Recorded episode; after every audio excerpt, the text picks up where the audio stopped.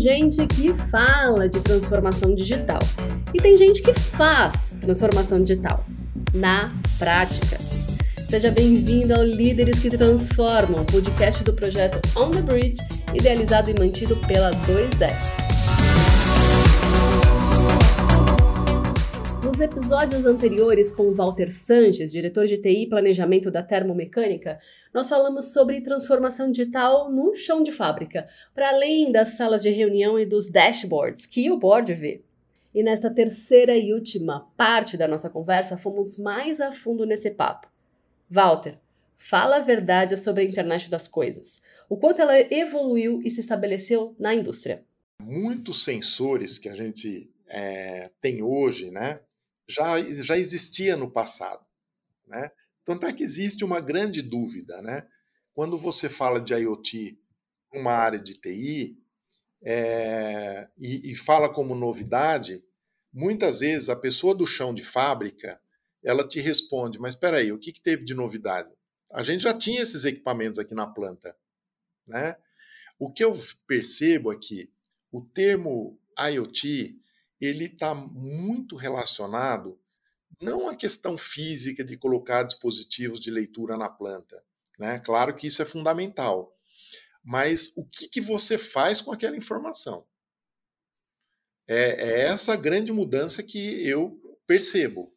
Então, por exemplo, sensores que você já possuía, eles passaram a ser relevantes. Então, o pessoal começou a olhar para isso e dizer, né? Não, isso não é só mais para controlar a temperatura de forno, mas eu preciso correlacionar essa temperatura com a qualidade do meu material. Né? Eu preciso correlacionar com outras variáveis, né? com a minha qualidade de matéria-prima.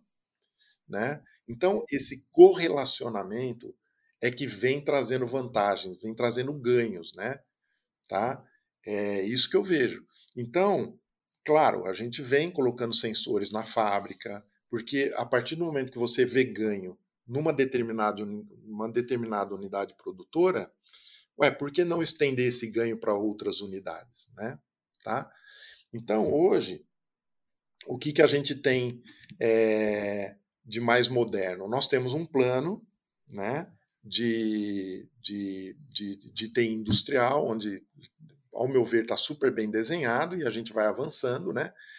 Mas nós temos é, rastreabilidade, por exemplo, do material de uma determinada linha de produção, que vai desde a entrada da matéria-prima, né, com todos os valores é, possíveis de serem coletados, é, das máquinas no meio do caminho, né, eu estou falando de fundição, por exemplo, é, estou falando de laminadores, né, estou falando de máquinas que faz o corte desse material, até o momento que até mesmo é, quando você faz a inspeção do material. Né? Então você tem lá é, uma ordem de produção, né? um faturamento que você consegue atrelar uma ordem de produção e que você tem toda a rastreabilidade é, é, daquele material. Tá? Então, isso é o que a gente tem é, hoje de mais avançado tecnologicamente. Mas eu vejo, Silvia, que assim, embora você já tenha isso estabelecido, o grande ganho ele vai acontecendo com o tempo. Quer dizer, as pessoas vão começam a correlacionar. E aí essas correlações vão gerando outras correlações e você vai tirando proveito daquilo que você já fez há quatro, cinco anos atrás, né? Que já está ali pronto, mas ele continua trazendo novidades para os gestores. É assim que a verdadeira indústria 4.0 alcança o auge da sua realização.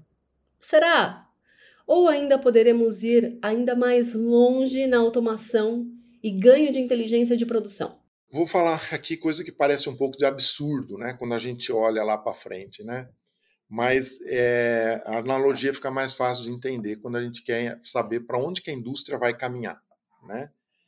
E é uma leitura bastante particular minha. É assim, ó.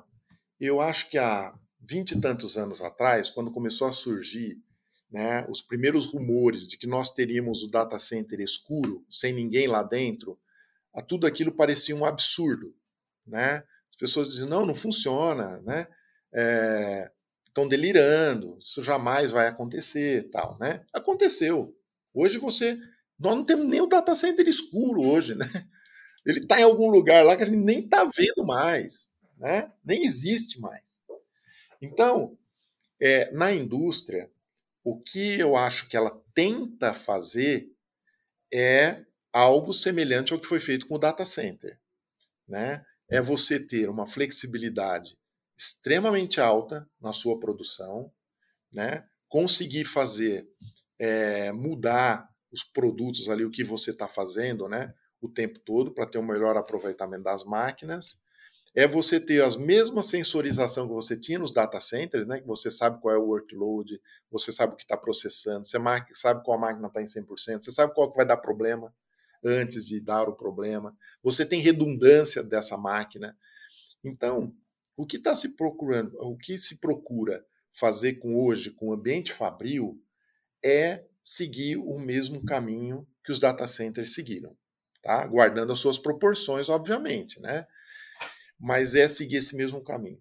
E, e dentro desse plano existe muita coisa para fazer, né? Não acho que isso vai acontecer em 20 anos, né? Tem muito trabalho para fazer.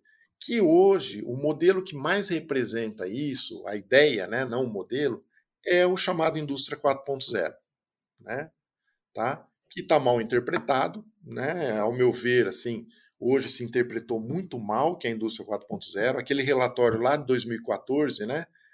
É, que, que, que o governo alemão soltou, que deu origem à palavra, aquilo lá já está meio esquecido, as pessoas já quase não seguem e diminuíram muito o conceito de indústria 4.0. Mas o conceito original era caminhar na linha do, do, do, de algo parecido assim com o que foi feito no data center. Então, para nós, é, nós temos que continuar na linha de sensorização, obviamente, mas o grande desafio é integrar tudo isso com o nosso é, grande ERP, digamos assim. Quando a gente fala de ERP, extrapola a ferramenta que a gente utiliza aqui, mas nós estamos falando de um grande modelo integrado.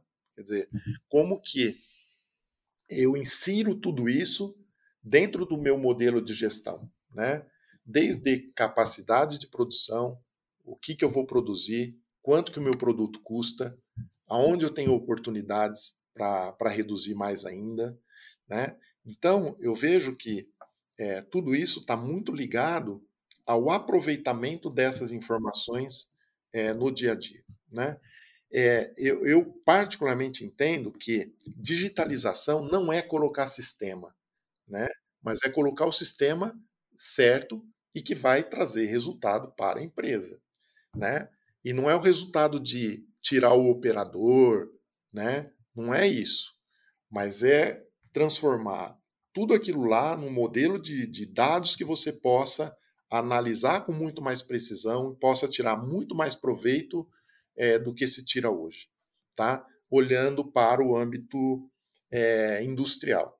Eu, eu, vejo assim, ó, é, um grande salto que nós vamos dar, sem dúvida nenhuma, o, o 5G está aí, está se falando muito, não se sabe exatamente é, o que é. A gente tem, nós temos chamado aqui alguns players para falar sobre isso. A gente vê que tem muita, né? O, o que se chama 5G ainda é, há muita dúvida sobre isso.